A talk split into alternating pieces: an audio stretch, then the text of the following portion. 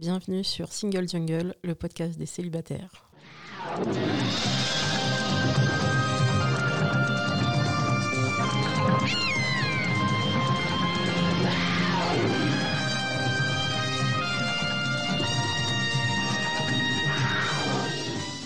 Single Jungle, c'est un podcast dédié aux célibataires. Nous sommes 41,3% en France et en fait sans doute bien plus vu que l'INSEE ne compte pas dans les célibataires les 22% de femmes divorcées par exemple, ni les 20% de femmes et d'hommes qui seraient veufs ou veuves. Nous sommes donc sans doute très nombreux, sans doute plus nombreux que les personnes en couple. Pourtant, nous sommes souvent stigmatisés. On nous dit que la norme, c'est le couple. Donc ce podcast, c'est le vôtre c'est le mien et on va en parler tous ensemble avec mes invités, des experts, des expertes et surtout des célibataires.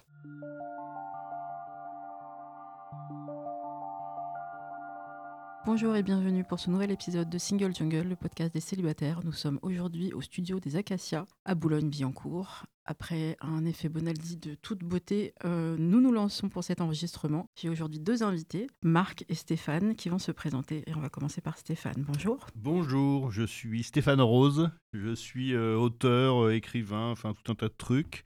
Mais je viens te voir aujourd'hui pour un livre qui s'appelle en finir avec le couple aux éditions La Musardine. Voilà. Que j'ai pris avec moi et j'ai écorné plein de pages, donc ah. on aura l'occasion d'en parler. Merci d'être là. Et Marc? Eh bien bonjour, euh, je suis Marc Jubaja et euh, je suis un auteur aussi, mais plutôt de scénarios et je réalise aussi des films et des, et des pubs et des plein de choses et des séries. Voilà. Et, et, j'ai fait un film pour ça, notamment, qui s'appelle euh, Ma vie n'est pas une comédie romantique, donc qui est le parfait exemple de ce dont on va parler aujourd'hui. Et ça va être un peu le, couple, ou pourquoi le couple, et pourquoi on nous fait chier avec le couple. Et en fait, ça peut être bien simplement qu'on soit libre de, de nos amours, de voilà, faire un peu tout ce qu'on veut sans être forcément euh, bah, poussé à se mettre en couple. Vaste sujet. Alors, on va commencer peut-être par euh, Stéphane. Euh, en fait, ton livre, il vient à peine de sortir. Et euh, en finir avec le couple, on est déjà avec un titre très fort. Ça, c'était fait exprès? Oui, le titre est un peu provoque. je force le trait, évidemment. chacun est libre de faire ce qu'il veut. Mais en tout cas, moi, dans ma vie, je l'ai mis en application. Ah, tu peux nous en dire plus? Bah, Ça ne veut pas dire que je renonce aux relations amoureuses, mais quand je rencontre une femme, j'ai pas envie qu'il y ait cette espèce de, substance collante dégueulasse qui s'appelle le couple qui vienne interférer dans la relation avec toute une batterie de lois que d'autres ont pensé pour moi. Donc moi le couple c'est ça, c'est des lois qui arrivent et qui ne me concernent pas. Donc je propose, euh, déjà je m'arrange pour rencontrer des femmes qui sont plutôt autonomes et libres et je, propose de faire sans le couple et sans toutes les obligations du couple. Et quel accueil tu reçois? Bah, j'ai un accueil plutôt favorable, mais euh, j'ai un discours qui m'attire euh, plutôt ce genre de nana. Et moi, je m'attire pas des femmes qui veulent euh, fonder un, foyer, habiter sous le même toit et tout ça. Je m'attire des nanas un peu libres et un peu qui sont un peu revenus de tous ces idéaux romantiques entre guillemets. Et donc, je reçois, oui, un accueil favorable. Mais non, mais des fois, ça ne passe pas, évidemment. Puis des fois, ça passe. Sachant qu'il y a un champ des possibles hein, entre le couple où on s'installe et éventuellement on fait des enfants et le couple où on juste on se voit quand on a envie de se voir et chacun chez soi. Absolument. Et ça marche Moi, aussi. Je, suis, je suis plutôt là-dedans, mais je veux pas, je veux pas de ce mot couple en fait, parce que le, c'est la thèse de mon livre c'est que le, vocabulaire qu'on utilise est une façon de nous contrôler, et le vocabulaire amoureux, le vocabulaire du couple, a été pensé euh, par, euh, par des instances euh, dans lesquelles je ne me reconnais pas, et j'ai n'ai pas besoin qu'elles dictent mes comportements. En fait, les lois du couple, je les remplace par une discussion où chacun expose ses limites, ce qu'il veut, ce qu'il veut pas. Parce que de mon point de vue, la relation amoureuse, c'est pas du tout une sorte de croyance romantique à laquelle il faut adhérer aveuglément. C'est deux égoïsmes qui, trouve un terrain d'entente. Parce que quand on, en amour, on cherche ça, ça, ça et ça, et l'autre cherche ça, ça et ça. On cherche des choses. Et si l'autre ne nous les donne pas, eh bien, on, va, on choisit quelqu'un d'autre. Donc, pour moi, cette, cette, notion d'égoïsme, ça veut dire qu'on liste ce dont on a besoin. Ça peut être euh, sécurité, ça peut être autonomie, ça peut être euh, fantasme sexuel, ça peut être tout un tas de choses, mais il faut avoir le courage de se l'avouer. Et si on se l'avoue qu'on est capable d'en faire la liste, eh ben on peut composer beaucoup plus facilement sans que ce fameux couple je... vienne nous emmerder. Et comment tu réagis, tu réagis à ça, Marc? Parce que j'ai l'impression que c'est un peu ta doctrine aussi, non? Ah, tout à fait, c'est ça. On a déjà un peu discuté sur le trottoir tout à l'heure. et on était parfaitement d'accord sur beaucoup de choses, oui. Euh, après, ce qui est intéressant, c'est de savoir est-ce qu'il doit y avoir une définition du couple? Est-ce qu'on peut mettre une définition du couple? C'est quoi un couple? Je n'ai pas vraiment d'idée là-dessus. J'ai l'impression qu'il y a beaucoup, beaucoup de couples, beaucoup de formes de couple. Alors, est-ce qu'il faut juste ôter le mot? Est-ce que c'est juste le mot qui est pénible? Et on pourrait s'appeler comment alors euh, alors, si je peux me permettre une expérience, euh, un partage, euh, un petit témoignage. Récemment, euh, j'étais en relation, moi je disais couple. Et du coup, en fait, ça n'a duré que deux ou trois mois, mais le garçon m'a dit récemment, mais Louisa, nous n'avons jamais été en couple. Pour moi, nous avons eu une relation naissante. Nous nous sommes aimés. Donc déjà, il met un mot là-dedans. Pour lui, il y a eu des sentiments, on a été amoureux. Mais il me dit, on n'a jamais été un couple. Je lui dis, ok, bah alors on n'a pas la même définition. Qu'est-ce que c'est pour toi le couple? Il me dit, mais on ne s'est jamais réveillé ensemble. Mais qu'est-ce mmh. que c'est que cette définition de merde? Mmh. Alors j'ai pris la définition de couple dans le Larousse. Il n'y a pas écrit on se réveille ensemble. Mais il y a quand même écrit deux personnes qui vivent ensemble. Et là, on a un problème. Il y a plein de couples aujourd'hui en France et partout dans le monde où les gens vivent à distance, euh, ils sont séparés par le travail ou par plein de choses, où ils ont fait le choix de dire mais moi je suis bien chez moi, tu es bien chez toi. Et ça reste quand même un couple. Et mmh. donc, je pense qu'il euh, y a une définition par personne. Oui, c'est ça. Et qu'il ben, faudra bien qu'on s'accorde pour euh, que ça fonctionne. Il faut voir l'âge des gens qui ont écrit le Larousse. C'est peut-être une, piste. On a un problème là aussi. Mais c'est vrai qu'on est, on est souvent sur des problèmes de définition. Euh, moi, je me suis beaucoup battue dès le début de ce podcast parce que l'INSEE me disait non, bah, il y a 42% de célibataires. officiellement, célibataires strictement. Je dis, mais qu'est-ce que vous appelez célibataire personnes qui n'ont jamais été mariées ou paxées. Je mais qu'est-ce que vous faites de toutes les personnes qui sont en couple en concubinage? Ah, bah, on a une autre case pour, eux. ok, on va prendre par exemple les personnes divorcées. Oui, ils sont dans la case divorcée. Ils sont pas dans la case célibataire. Ah bah, on a un problème là. C'est que vous avez des définitions qui datent de Mathusalem, euh, qui sont liées parfois aux, cases du trésor public, et ce qui fait qu'en fait, en, vrai cumulé, si on prend les divorcés, les dépaxés, les veufs et veuves, pardon, mais ils sont dedans aussi, euh, on arrive à un chiffre beaucoup plus important que le chiffre donné par l'INSEE de 42%. Donc tout est affaire de définition. Et je propose que avant de se lancer dans quelque relation que ce soit, peut-être parler de ça avec la personne. Parce que moi, si j'avais su que ce type-là me dire mais non, on n'est pas en couple. Euh, pour moi, j'imagine qu'il faut qu'on vive ensemble, j'imagine qu'il faut qu'on dorme ensemble, sinon nous n'avancerons pas. Si j'avais su ça dès le départ, je n'aurais pas signé. Et là, mais c'est pas, pas le grand malentendu finalement dans les rencontres, c'est qu'on se parle pas assez. Oui, et ça renvoie à ce que je te disais à l'instant, ça vaut le coup de définir ce qu'on veut et ce qu'on attend et d'en parler tout de suite. Lui, il pensait, parce qu'il dit on est en couple, on n'est pas en couple, c'est pas ça la question. Lui, ce qu'il veut d'une femme, ce qu'il attend d'une femme, c'est de se réveiller avec elle. Voilà un besoin, quelque chose. Bon, et là, si tu dis ça clairement, sans savoir si ça relève du dogme du couple ou pas, tu gagnes énormément de temps.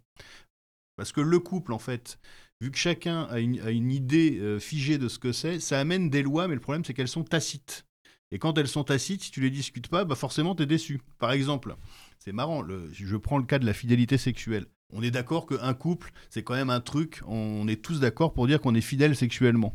Mais si, on ne l'a pas dit. Non, on va t'arrêter là, on n'est pas d'accord. Non, mais au nom du couple. Bah, moi, moi, si je rencontre une nana et que ça se passe bien et, que, et puis qu'elle apprend que j'ai couché avec une autre nana, il va y avoir un problème. Parce que le couple, le couple demande quand même ça, à mon avis, dans, dans, l'inconscient populaire. c'est ça que je voulais dire. Donc, coup de canif dans le contrat. Mais le contrat, s'il n'a pas décidé avant, tu peux pas reprocher à l'autre d'avoir mis un coup de canif, puisqu'on n'a pas élaboré les termes du contrat. Voilà, et c'est ça qui me gêne avec le couple, c'est que, que ces lois sont tacites, qu'on ne prend pas la peine de les discuter, et qu'après on est tous surpris quand l'autre les a soi-disant transgressées, alors qu'il ne les a pas transgressées, puisque le contrat n'a pas été établi.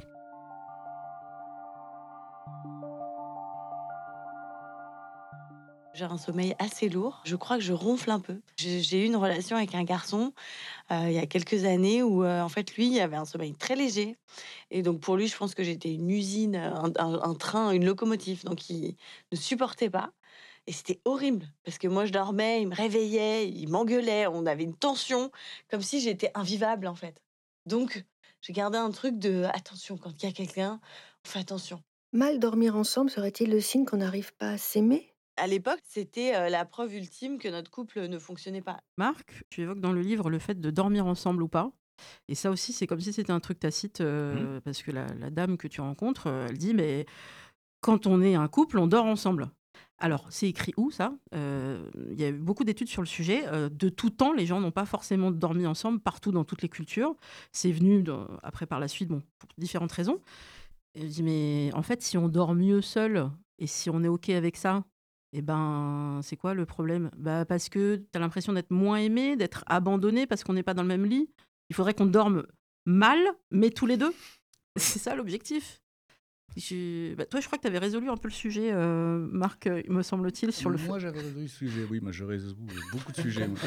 euh... bah, sur le fait de dormir ou pas, voilà. Non, mais ça, j'en ai rien à foutre, moi, de dormir avec quelqu'un. Je peux dormir avec des gens euh, que je n'aime pas, je peux ne pas dormir avec des gens que j'aime, ça ne me pose aucun souci. Mais je pense que le, la question centrale de tout ça, ça reste l'amour. Et que, et que ce couple amoureux, est une création assez euh, récente, finalement. Et pendant très longtemps, tu dis que les, gens dormaient pas ensemble. Les gens ne dormaient pas ensemble. Ils avaient, dans les couples bourgeois, s'entend évidemment, mmh il y avait, chacun avait sa chambre et c'était ça l'idée. Euh, la reine d'Angleterre ne dort jamais avec euh, le prince machin. Ah oui. Jamais. C'est impossible. C'est un scandale.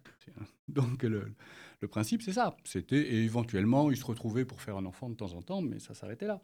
Et l'idée même du couple, depuis la nuit des temps, c'est un contrat entre deux familles pour euh, agrandir les terres, pour avoir une particule, pour je ne sais quelle raison, mais certainement pas pour l'amour. Et le couple amoureux est une création relativement récente finalement.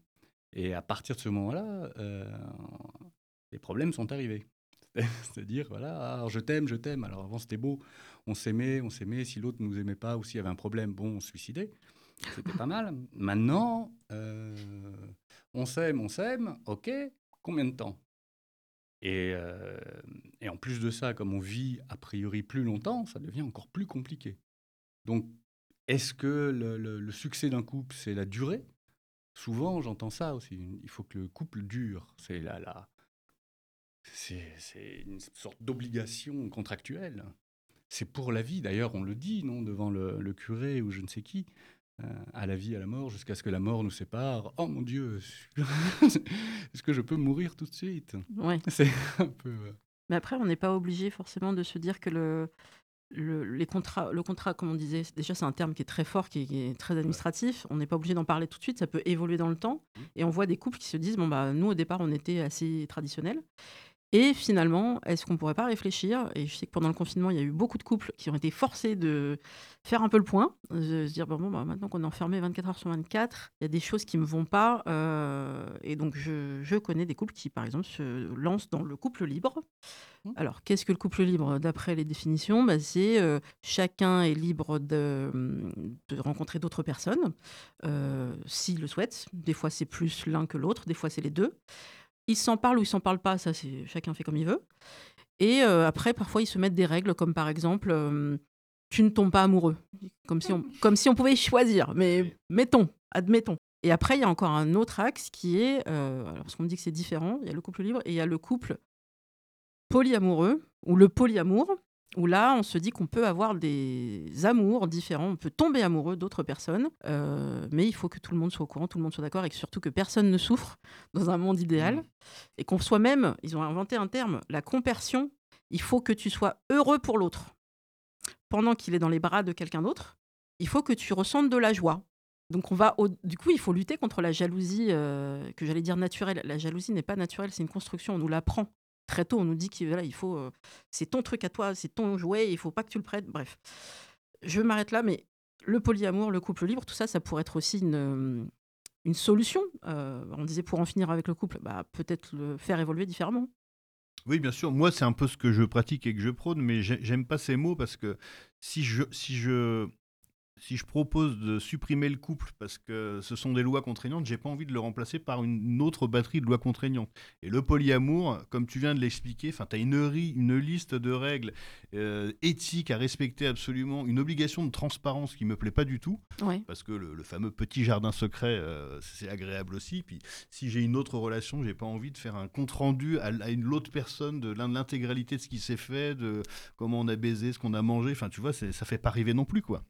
Donc oui, il faut une voilà, et, la jalousie, tout ça, c'est des sentiments naturels. Tomber amoureux, c'est un sentiment naturel. Tu peux pas le décréter à l'avance. Donc il y a une part de risque. On ne peut pas tout contrôler. Mais moi, le polyamour et le couple libre trop, euh, trop décidé, c'est encore une volonté de contrôle. Donc moi, je préfère enlever toutes ces étiquettes. Et oui, on s'en parle et oui, on va se faire un peu mal, mais c'est ça. Mais sinon, bah, on va au couvent ou on devient célibataire à chat. La vie, on, se fait mal, on prend des risques. On peut les limiter, mais on peut pas, on peut pas tout, voilà, on peut pas tous les éviter, quoi. Ouais, et puis là, on arrive dans une période de, Covid où euh, on va être dans l'hygiénisation à fond de, des rapports. On peut plus toucher. Euh, où il faut attendre, il faut. Je sais qu'il y a des gens qui demandent euh, à ce que leur partenaire fasse des tests. Euh... ah oui, c'est plus les tests HIV, tout ça, c'est les tests Covid. Ouais. Bah, ouais, ça devient très compliqué. Euh, et bon, on, mettra l'extrait de. On vous lira l'extrait de, de, ce que proposait Nicolas Bedos euh, dans sa grande euh, sagesse ou pas, ou dans sa grande folie, euh, lui, il disait stop, on arrête tout. Euh, moi, en tant que personne qui a des parents diabétiques, je trouve que ce discours est complètement irresponsable. c'est son choix, c'est son droit de s'exprimer. Mais c'est vrai que pour les célibataires qui nous écoutent et qui vont faire des rencontres, ben, vous prenez vos responsabilités. Vous faites comme vous voulez. Mais c'est vrai que dans l'idéal, lorsque vous allez rencontrer quelqu'un et que vous allez avoir un masque, et bah, peut-être que ça va être un jeu de séduction un peu différent. Vous allez commencer par avoir juste le regard. Et, et ensuite, il faudra découvrir le sourire.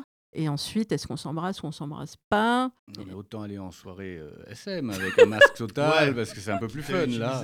Bah oui. bah ouais, mais. Pointe, je sais pas quoi. Mais, c'est un vrai sujet. Est-ce qu'on va pouvoir se lâcher comme avant? Tu ne rencontres pas quelqu'un qui a un masque, c'est pas possible. Euh, c'est déjà compliqué euh, de rencontrer quelqu'un. Si, si, tu rencontres que la moitié du visage de quelqu'un. Oui, c'est très compliqué. Bah après, s'il a les yeux, euh, il a un regard, ouais, un regard de dingue. Ben. Mais dans tes, dans tes, je vais te poser une petite question indiscrète. Oui. Dans, dans tes rencontres, tu rencontres masqué? Euh, alors, une cape et tout? Bah, Au départ, moi, je rencontre surtout via les applications de rencontre. Mais il m'est arrivé de rencontrer quelqu'un dans une librairie, et en l'occurrence le libraire, que je salue. Et du coup, et du coup je voyais que, que son regard était fort agréable. Il y avait un courant qui passait, il faisait des petites blagues par rapport à tous les livres féministes que j'achetais. Et du coup, euh, je me suis dit, ah tiens, il y, a un petit truc qui se passe. Euh, comment je lui montre que je suis intéressée euh, Je peux lui faire un sourire? Bah non, je, il voit pas. Enfin, on sourit avec les yeux. C'est parce que tu avais les lunettes embuées Bah, mais oui, non, mais on a des obstacles. Et le problème, c'est que moi, mon premier atout de séduction, entre guillemets, euh, sans me vanter, c'est mon sourire. Et là, je ne l'ai plus c'est Superman, tu lui enlèves ses pouvoirs, quoi. Et, mmh, et ben, j'ai jamais pu le pécho, lui, en fait. Hein. Euh, parce qu'il n'a pas vu que j'étais vraiment intéressée et que je fais comment? Je lui mets un petit mot en disant bonjour. Euh, en fait, en dessous le masque, je suis pas trop mal. Euh, est-ce qu'on pourrait prendre un verre mmh. Enfin, si vous avez des idées, n'hésitez pas. Comment vous feriez, vous, pour faire des rencontres avec un masque? Ah, moi, je mets pas le masque. Ah oui. Moi non plus. Mm. Bah, puis de toute façon, il y a un moment, il faut, faut, embrasser. Il faut que les bah bouches se trouvent. Donc, euh. D'accord, mais au début. Non, mais même au début. Mais le début de la rencontre, elle se fait où la rencontre Dans un endroit public? Oui, mais attends, tu vas au resto, t'enlèves ton masque pour manger, là, c'est pas... Oui, bah du coup, tu peux rencontrer des gens au resto. Ouais, au bistrot, au resto, quoi. Voilà, donc ça va être les lieux de drague qui, mm. bientôt, vont fermer à 22h. Donc on va commencer très tôt les, rencontres. Mm. On va se torcher bien avant, et puis on va aller chez les gens, mais non, parce qu'on peut pas faire plus que 10 personnes. Oui, on peut faire une belle soirée déjà. Moi, deux déjà, pour commencer, ça me suffit. Euh. Donc le sujet des rencontres va être compliqué. Euh, on voit bien que le couple... Euh, moi, je voudrais peut-être répéter encore une fois, parce qu'on ne nous le dit pas assez. Euh, si vous êtes célibataire et que vous n'êtes pas en couple, en fait, vous êtes majoritaire.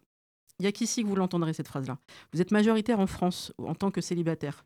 Parce que en tout, si on cumule vraiment tout le monde, donc les, divorcés, les dépaxés, les veufs et veuves, eux, ils n'ont pas choisi malheureusement leur sort, mais euh, je les mets quand même dedans. Euh, on arrive à presque 67% entre 25 et 65 ans. Je fais encore une dédicace à l'INSEE. Arrêtez de faire des statistiques entre 25 et 65. Il se passe des trucs avant 25 ans mm. et il se passe des trucs après 65. Ah, ah, Pourquoi on n'aurait plus droit à une vie amoureuse et une vie sexuelle après 65 ans? Pourquoi l'INSEE ne le prend pas en compte? Ben non, ça les intéresse plus. Je n'ai pas compris pourquoi. Donc nous sommes majoritaires, enfin en tout cas je parle pour les célibataires. Donc dès lors que vous êtes majoritaire, euh, pourquoi cette pression de forcément se mettre en couple? Et peut-être que le Covid va nous apporter au moins ça, ou la Covid, c'est que normalement on va nous mettre un peu moins la pression. Genre il faut que tu rencontres quelqu'un, il faut que tu te mettes en couple parce qu'on sait que c'est compliqué. On a des masques oui, Marc. Mais, qui, qui, qui, te met la pression? Je ne comprends pas, moi, cette histoire de pression, d'être en couple. Alors, moi, perso, euh, ma famille, euh, mes collègues, et toute personne que je rencontre me dit Ah, t'es célibataire. Ah, ça fait 4 ans. Ah. Et il y, a cette espèce d'accueil de l'information. Ben, offre-leur le livre de monsieur. Exactement. mais je ressens cette pression. Moi, j'en souffre pas du tout parce que je sais me défendre et je, réponds par de la provocation. Mais le côté, euh, alors quand est-ce que tu te cases? Quel mot horrible. Quand est-ce que tu te maques? Quand est-ce que tu nous ramènes quelqu'un? Quand est-ce que tu te poses? Quand est-ce que tu. Alors je dis non, c'est pas dans mes projets. Et là, on me répond c'est parce que tu n'as pas trouvé la, bonne, personne. La, fameuse. La bonne personne, je rencontre une parente bonne personne, et puis ça dure ce que ça dure, et voilà, il y en a plusieurs des bonnes personnes dans une vie. Mais ça, ça fait une pression. Alors elle est très supportable, mais elle est peut-être plus supportable pour un mec que pour une nana d'ailleurs, parce que nous, on, peut-être que l'inconscient collectif euh, estime que l'homme, vu qu'il peut se reproduire plus tard, il a le droit de papillonner, alors que la femme, il y a un moment, il faudrait quand même qu'elle s'arrête. Oui. J'ai une question. Oui. Euh, est-ce que tu as eu. Euh, est-ce que ces, ces idées-là euh, te sont venues petit à petit ou est-ce que dès tes, tes, premières expériences sexuelles, à 12 ans et demi, tu as commencé à, tu as commencé à avoir ces, ces idées-là ou pas? J'ai expérimenté très tôt le vrai couple où je vivais avec, avec une nana, j'avais 20 ans. Et euh, je, reproduisais le modèle de mes parents, grands-parents, le modèle sociétal. Ça m'a pas posé de problème, c'était très bien, c'était très tendre. Et puis très vite, euh, j'ai ressenti plein de frustration. Et là, j'ai commencé à y réfléchir. Et au sortir de cette longue histoire qui a duré dix ans, je me suis dit, bon, voilà, c'était cool, je l'ai fait, je l'ai vécu, mais il y a eu trop de frustration, je veux plus revivre ça. Et à partir de là, dans chacune des histoires amoureuses que j'ai eues, j'ai ressenti le besoin d'avoir de plus en plus de liberté. Et plus je prenais cette liberté, plus je, je, je découvrais que c'était pas grave, que l'autre n'était pas forcément hostile à cette liberté parce qu'elle pouvait en, prendre de, part et d'autre. Et de fil en aiguille, euh, et aussi, c'est bon, c'est lié au fait que voilà, moi je suis très autonome, j'ai assez peu de temps finalement à mettre dans une relation amoureuse. Bah, qui se ressemblent s'assemblent. Je me suis attiré des nanas euh, pour lesquelles c'était la même chose. Je veux pas d'enfants. En vieillissant, je finis par rencontrer des femmes de mon âge qui soit les ont déjà eues et n'en veulent plus, soit ne veulent plus s'emmerder avec toute la conjugalité. Donc maintenant, le timing de ma vie fait que maintenant ça devient vraiment facile. Mais au départ, non, moi j'étais paramétré comme tout le monde, j'étais euh, romantique, enfin je croyais l'être. Et puis j'ai progressivement fait le, pas le deuil, parce que c'était un deuil joyeux, mais j'ai progressivement renoncé à tout ça. du coup, il y a une cohérence quand même dans ton parcours, je trouve, enfin, à t'entendre. Et Marc, toi, euh, on peut quand même révéler que tu es papa. Moi, je suis papa, oui. Voilà, de, mhm. deux filles. De deux filles. Voilà, donc à un moment donné, tu es rentré dans un cadre. Euh, est-ce que c'est un cadre classique de faire des enfants? On peut dire que oui. C'est, écoute, ça a été. Euh, oui, moi j'ai fait des enfants tard. Hein. Je fais des enfants à 40 ans et en fait, à 40 ans, je savais plus trop quoi faire. En fait. Et donc, on m'a dit, ouais, c'est pas mal les enfants, et mmh. Tous mes potes avaient des enfants. Donc, à 40 ans, j'ai essayé de faire des enfants. Effectivement, c'est pas mal, ça comble un truc, c'est assez marrant. Bref. Parce que ta vie tourne autour d'eux après Après, à mi-temps. Oui, après, ta vie tourne autour des enfants. Oui. Bah oui, t'es plus seul. moi, ça m'a fait du bien parce que le euh, je pense que je suis un poil moins égocentrique. Donc ça, c'est pas mal. Parce que c'est pas très agréable pour les autres euh, d'avoir une espèce de monolithe euh, d'ego. Donc c'est pas mal. voilà, j'ai eu, j'ai moins peur de la mort aussi. C'est pas mal aussi. Ça t'apporte des petites choses. Les enfants, c'est intéressant de manière personnelle. ça t'apporte des petites choses. Mais qu'est-ce que tu voudrais, toi, par la suite, dans tes relations sexuel ou, ou est-ce que tu mets l'amour là-dedans en fait? J'en sais rien. Après, après, il y a aussi un truc effectivement avec les enfants, c'est que moi j'étais en couple, je, passais de couple en couple, etc. Et des couples longs tout le temps.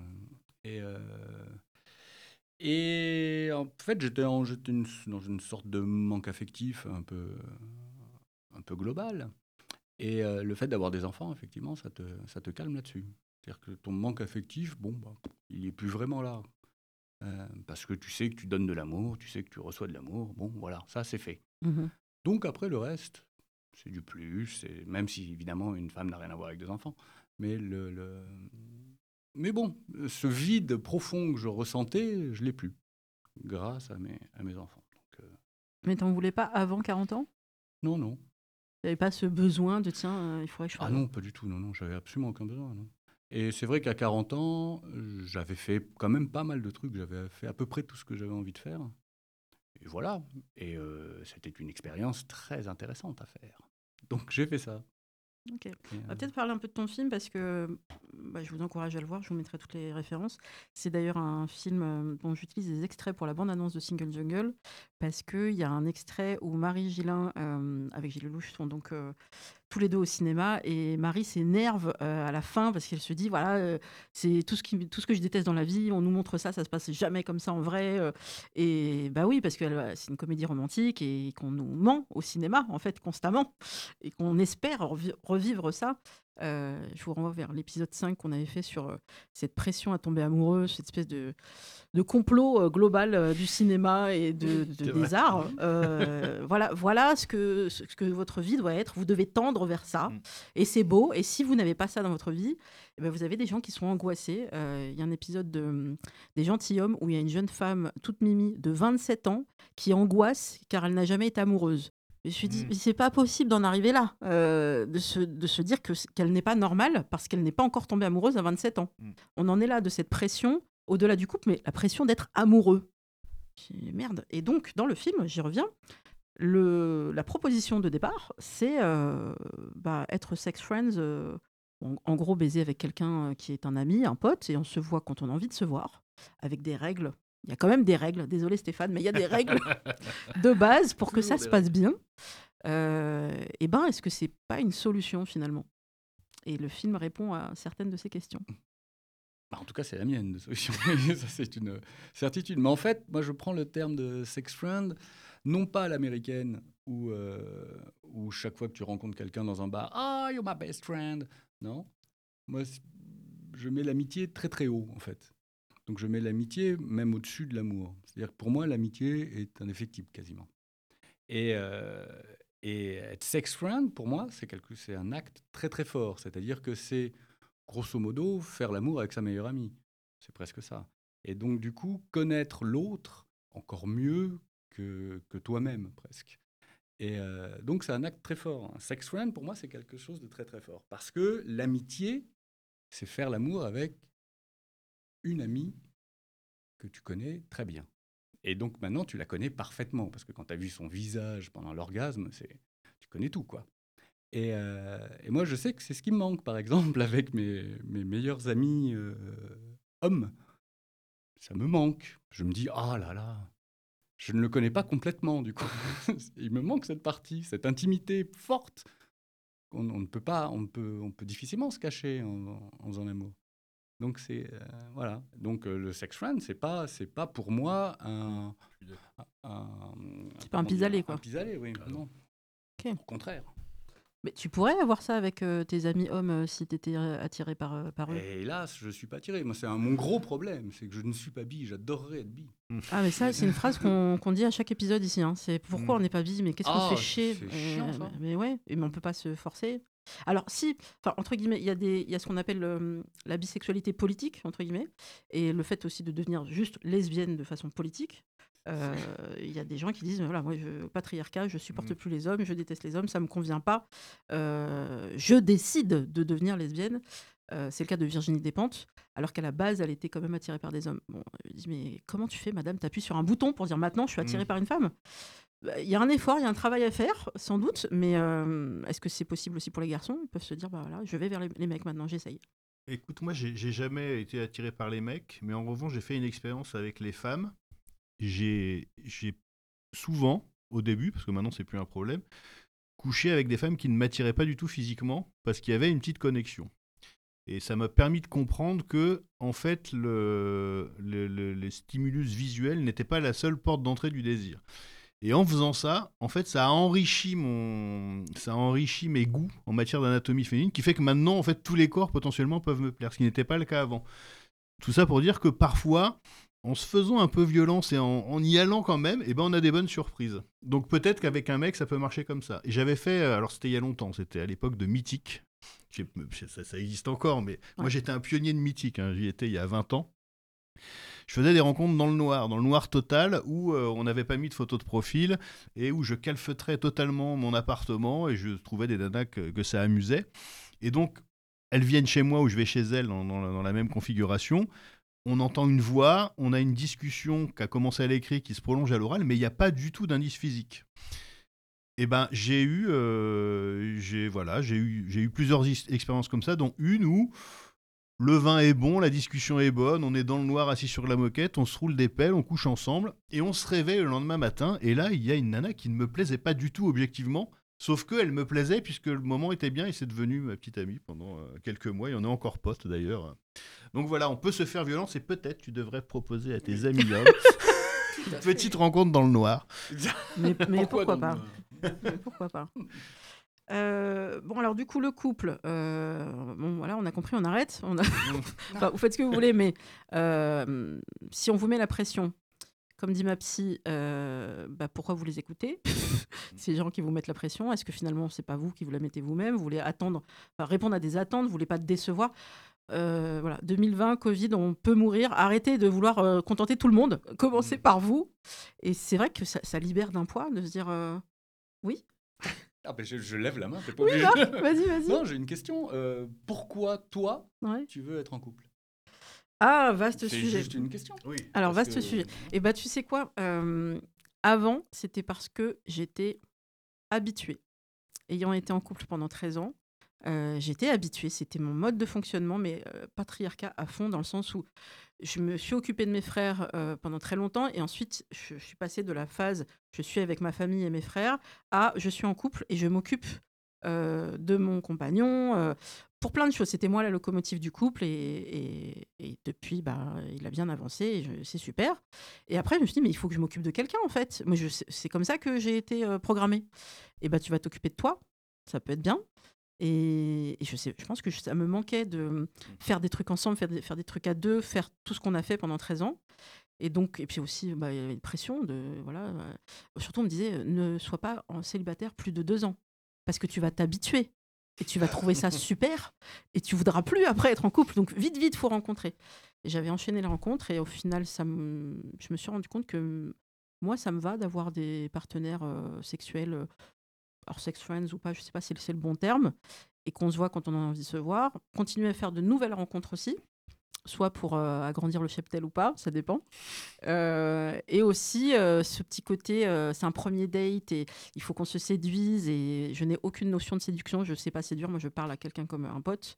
D'ailleurs on me l'a dit, Louisa, tu minaudes pas pendant le rendez-vous, faut minauder. Une fille, ça minaude. Et, et, tu peux pas parler de politique ni rien au premier rendez-vous. Il y a plein d'injonctions comme ça qui me tombaient dessus. Mmh. Euh, auquel je n'obéissais pas. Et du, coup, aujourd'hui, euh, septembre 2020, euh, mon objectif de vie, c'est juste de profiter des moments que j'ai avec les gens que je vois et que ça se passe bien. Et point. Mmh. Je ne cherche plus rien. Donc je ne projette plus. Je projette plus. Je m'en fous d'être en couple ou mmh. pas. En fait, c'est pas. Ça va pas m'apporter plus de bonheur et de sérénité et de plaisir. Euh, en revanche, je m'interroge beaucoup sur le, polyamour et le, couple libre, parce que je viens de rencontrer quelqu'un qui est... Alors lui, il est marié depuis 18 ans. Déjà, c'est un concept pour moi. Euh, c'est vachement long, en fait. Euh, il n'a pas d'enfant. Il est roux, il a des taches de rousseur. Ça, c'est trop bien. Et au-delà au -delà de ça, c'est quelqu'un qui voilà, se lance dans le couple libre depuis quelques mois avec madame qui a l'initiative parce que son, son amant lui a beaucoup manqué pendant le confinement et on la comprend. Et donc, euh, il se lance là-dedans pour la première fois. Euh, Donc j'ai la joie et la fierté d'être sa première partenaire depuis 18 ans. Et il se dit, putain, c'est super, en fait, un corps différent, Eh bah qui, qui réagit pas pareil. puis tu fais pas les mêmes positions qu'elle. Et bah, oui, en fait, on est tous différents. mais il y a plein de goûts, en fait, tu peux tester tous les goûts, c'est super. Et je me dis, mais comment je vais m'inscrire là-dedans? Moi, je, fais quoi? Et en fait, on s'en fout, on se voit quand on a envie de se voir, comme des ados. C'est ridicule, on se voit tous les jours 10 minutes pour s'embrasser. Entre, midi et deux, parce qu'on a un boulot chacun. Et juste comme il est pas loin, ben, T'as 10 minutes là, viens, on fait des bisous. Euh, genre, euh, près d'un buisson. Enfin, vraiment des trucs. Euh, enfin, à 40 ans, c'est quand même ridicule. Ben, c'est agréable aussi. Ah oui. Donc, on peut aussi faire ça, juste n'importe quoi, faire des trucs qui font plaisir, et sans se dire, mais qu'est-ce que c'est que cette relation? Je... Elle s'inscrit dans quoi Bah merde. Mais j'ai l'impression qu'à partir du moment où tu te poses la question de la relation, elle s'inscrit dans quoi La relation est morte. Ah ouais? Quand tu, quand tu cadres, en fait. Ah, dès que tu rentres dans un cadre, c'est fini. Oui, mais tout à l'heure, tu parlais de contrat. Donc, est-ce qu'il faut en parler avant ou pas? Écoute, je pense que euh, c'est intéressant ce que tu dis parce que ça nous renvoie. Les bouddhistes ne disent pas que des conneries. Et ils ont ce truc d'instant présent que j'ai longtemps snobé et maintenant je suis à fond là-dedans. Et ce que tu viens de dire, c'est ça. Tu vis ta relation nouvelle dans l'instant présent, à la minute où tu la vis. Et donc tu renonces un truc fondamental du couple que qu'on m'a souvent reproché, c'est l'engagement. Il refuse de s'engager. Et qu'est-ce que c'est l'engagement? Ça, c'est vraiment le truc. C'est une promesse sur un avenir qu'on ne pourra jamais garantir. Parce que je m'engage, ça veut dire quoi? Oui, euh, je te promets quoi? Je peux pas te promettre. Un mariage sur deux se solde par un divorce, donc je peux pas, tu vois, je peux pas faire mentir les statistiques. Je peux pas te promettre que je t'aimerai tout le temps, que je te désirerai tout le temps, qu'on baisera pareil tout le temps. Donc autant le vivre au jour le jour et voir ce qui se passe et voilà. Donc moi, je suis exactement dans ta position mais j'ai l'impression que là, c'est pareil, on renonce au couple, on renonce à une, injonction du couple. Et il faut, faut oublier toutes ces lois, mais j'ai l'impression que toi, tu es encore mitraillé par pas mal de. Ouais, j'ai des parasites là, ah ouais, j'en ai quelques-uns. Bah parce qu'il faut, en, tant que femme, mmh. euh, femme hétéro, on va peut-être préciser, parce que je sais pas, si, il faudrait que j'en invite plusieurs, des femmes lesbiennes, est-ce qu'elles reçoivent la même pression vis-à-vis de leurs parents, notamment le fait d'avoir des enfants ou pas? Moi, mes parents, ils ont abandonné il y a quelques temps parce que mon père, euh, il pense que depuis mes 25 ans, déjà, je n'ai plus aucune valeur sur le marché. Euh, le marché kabyle, bien sûr. Et du coup, ma mère, elle, elle pense que je suis carriériste et que j'ai un objectif limite de devenir de la République et que tant que je ne serais pas arrivée là, euh, je me poserai pas. Et elle voit aussi qu'il y a des divorces dans notre famille, ce qui était inconcevable pour elle. Pour elle, le mariage, c'est la vie à la mort. Et mmh. donc, euh, elle se dit, bon, bah, elle me l'a encore dit cet été quand on était toutes les deux euh, à la plage dans l'eau. Elle me dit, bon, ma fille, il faut que je te parle. Je fais, allez, vas-y, c'est parti. Bon, tu vas me présenter quelqu'un un jour où euh, je lui dis, est-ce que tu veux que je me marie avec quelqu'un qui n'est pas la bonne personne, comme, comme ma tante, comme ma cousine, qui ont fait des mariages qui ne leur convenaient pas, et mmh. étaient malheureuses, dit non, t'as raison, bah reste seule plutôt qu'être euh, malheureuse. Super Donc j'arrive à la faire avancer, à progresser, mais euh, ça passe d'abord par soi. Euh, il faut assumer le fait bah, d'être heureux comme on est, mmh. de ne pas rentrer dans une case, et de se dire que c'est à nous de construire les choses. En l'occurrence, avec ce garçon, on va au cinéma. Moi, je pensais qu'on n'irait pas au cinéma, que comme il est en couple, que le cinéma, bah, il y va avec sa femme ou avec ses amis et qu'il ne va pas y aller avec sa, je sais quoi, sa maîtresse, sa mmh. partenaire. Je dis, ben si, on va au cinéma, on va aller bouffer, on va sortir, on va faire des trucs, on va voir des spectacles. on va pas faire que baiser, même si c'est super. Puis, mais, ah, je, je suis, euh, je tombe des nues. On peut faire des trucs mmh. euh, avec des gens s'ils sont d'accord et ça rentre pas dans une case. Et c'est ok. Ça renvoie à ce que mon camarade disait tout à l'heure sur l'amitié sexuelle et je suis totalement d'accord avec vous. Moi, je préfère ça encore à l'amour. Moi, il y a les potes, les amis, voilà, et une amoureuse, c'est une amie avec laquelle je couche. Et j'ai pas besoin de, de... parce que l'amour, ça met une pression, ça, ça, ça, ça ramène des lois, des définitions.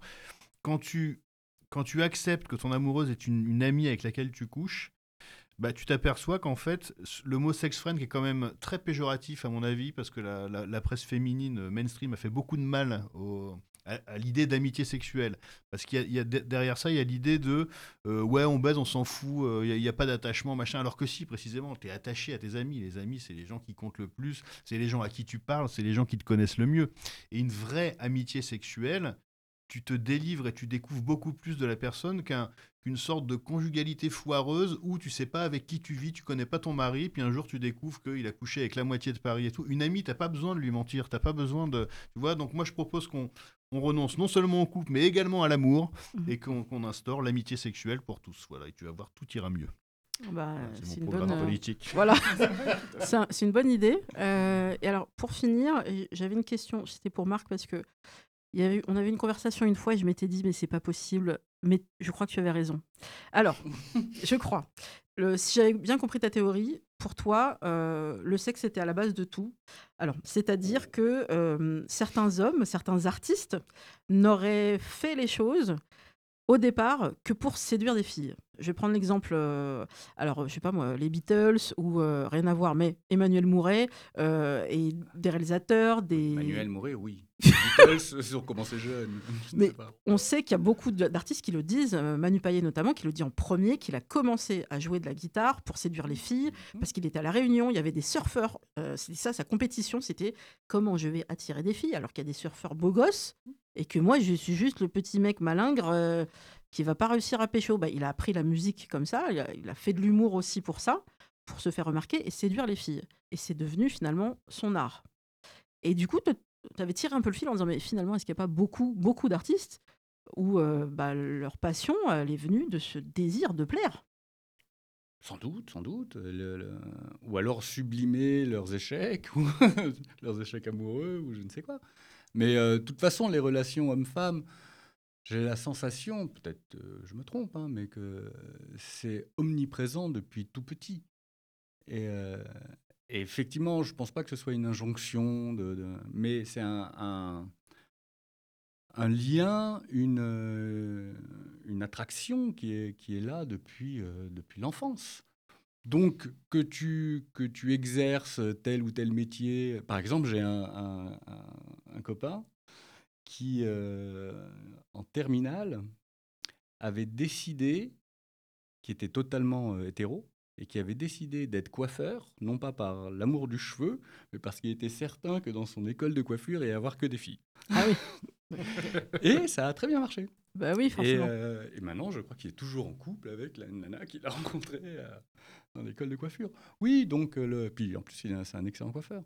Mais le, oui, on fait, je crois, beaucoup de choix. J'ai des, des, amis qui, ont, qui, qui l'avouent directement.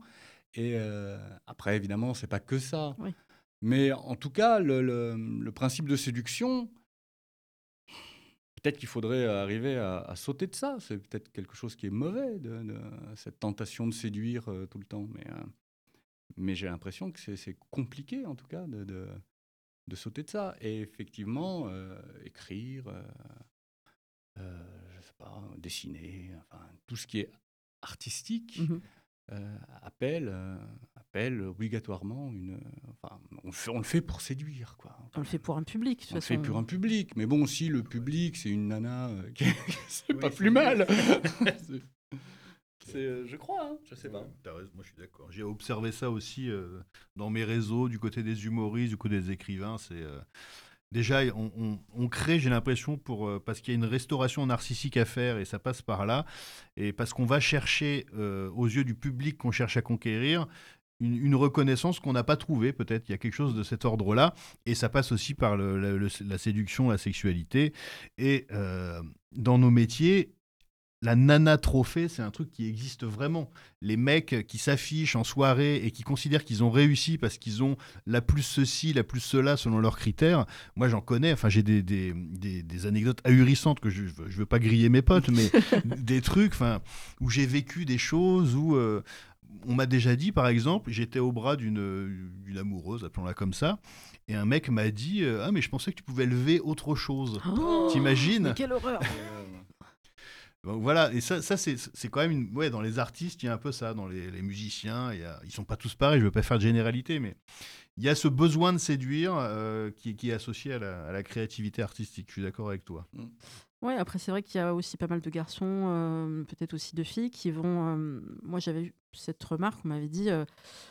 Moi, j'adore les femmes rondes ou comme mm. ceci, comme cela, mais je ne m'afficherai pas avec. Euh, je sais pas pourquoi, enfin, c'est une espèce de côté, euh, je ne serais pas fière d'être avec une femme ronde, bon. Et c'est ce qu'avait dit aussi mon, meilleur ami que je salue lorsqu'on avait croisé par hasard au spectacle de Manu Payet un de mes anciens amants avec madame. Et du coup, euh, il me dit Putain, c'est une bombe le mec. Je lui dis Bah oui, écoute, j'en ai quelques-uns. Il me dit Mais la femme qui est avec, tu penses que c'est sa femme C'est une collègue?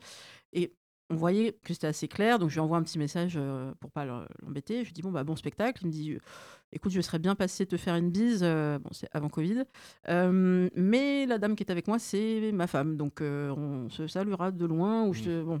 Et j'avais compris et du coup on s'était dit mais la femme, il peut être attiré par différents types de personnes, hein, mais c'était la femme typique qui allait bien avec son métier, avec bah ce qu'il était, la femme.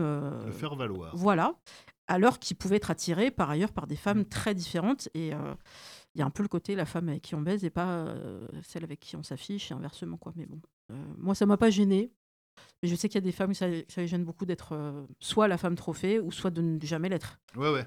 C'est un peu le, problème. Mais je pense qu'on a évoqué pas mal de sujets. Et comme on arrive à la fin de, cette, de, ce, de cet épisode, puisque nous sommes limités par le temps, euh, eh bien, on se retrouvera peut-être pour une suite, si vous êtes d'accord qu'il y a encore beaucoup de choses à, évoquer. Donc, je rappelle euh, l'actualité de chacun. Euh, donc, Stéphane Rose, En finir avec le couple, édition La Musardine. Je vous mettrai toutes les références et c'est vraiment un livre bah, vous faites comme moi, vous allez corner toutes les pages parce qu'il y a tellement de, phrases où on se dit mais ça, ça serait super sur une pancarte. Euh, on ferait tous une manif. Et puis... Faisons une manif. Allez. Voilà, pour ton programme, exactement. Euh, et Marc, euh, au-delà du film donc qui est disponible, Ma vie n'est pas une comédie romantique, il y a aussi une super série qui s'appelle Voix de garage. Et j'aimerais bien savoir si on peut la voir un peu partout ou pas. Euh, parce que tu avais mis des extraits. Est-ce qu'elle a été diffusée? Il me semble qu'elle était sur. Euh, ah, mais on la voit sur YouTube, je crois. Et tu avais fait aussi une version sur France Culture, non? Et j'avais fait une version radiophonique sur France Culture. Voilà, donc euh, bah, je vous mettrai les références parce que c'est une super, super série, très différente, rien à voir avec. Non. Voilà, parce que tu fais des choses très différentes. Oui. Et est-ce qu'il y a d'autres actualités que tu veux évoquer? Non, j'écris. Voilà, actuellement. J'écris sur des gens qui mangent des gens en rigolant. Mmh. Donc voilà, on va voir hein, si ça prend. C'est pas évident, c'est pas un sujet porteur dans le cinéma, mais on va, ça promet. essayer. Ah bah il y a les superbes films graves. Euh, oui, oui grave, c'est absolument pas hilarant, grave. Non, non. Ah oui, d'accord. tu, fais, tu traites ça d'un point de vue humoristique. ok. Bien, merci à tous les deux. Euh, merci, d'avoir écouté euh, cet épisode. On se retrouve très bientôt. Et vous pouvez retrouver Single Jungle sur bah, toutes les applis de podcast et sur les réseaux sociaux. Single Jungle podcast sur Instagram et single underscore jungle sur Twitter. Je vous mets tout ça en référence. Merci et à bientôt.